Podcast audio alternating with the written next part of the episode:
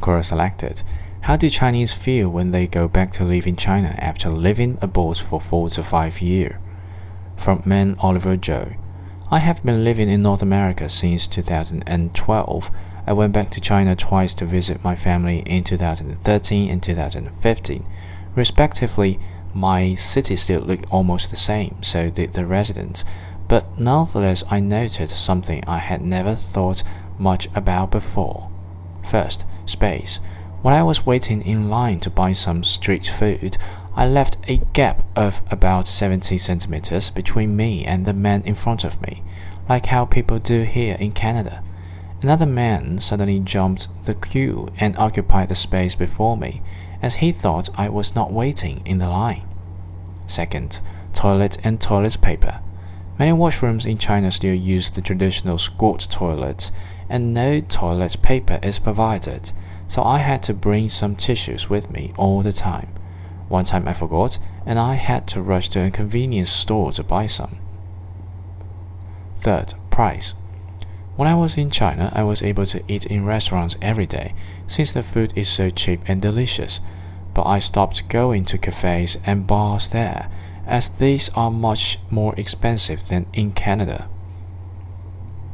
Fourth, public transportation.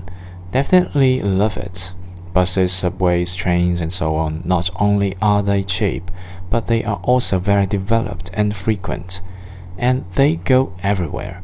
The public transportation systems in Canada just seem pathetic, even those in Toronto, Montreal, and Vancouver. It's extremely unpleasant to have only one bus every 30 minutes on most bus lines. Fifth, smiles. People in China don't really smile to strangers, as opposite to some North Americans. We keep the smiles to our family, friends, and acquaintances.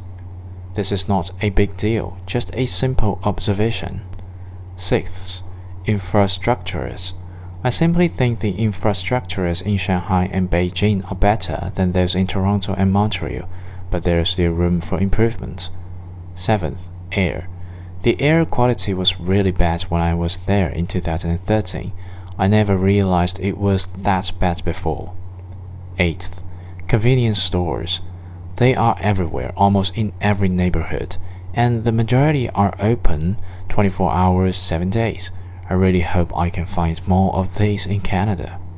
9th. Recreations. I would say North Americans and Asians in general prefer different kinds of recreations. When I was hanging out with my old friends, we would always go to karaoke and restaurants and stick to our own group. We never went to any bar or club. In North America, it's different. People are more sociable and it's easier to meet new people while hanging out with old friends.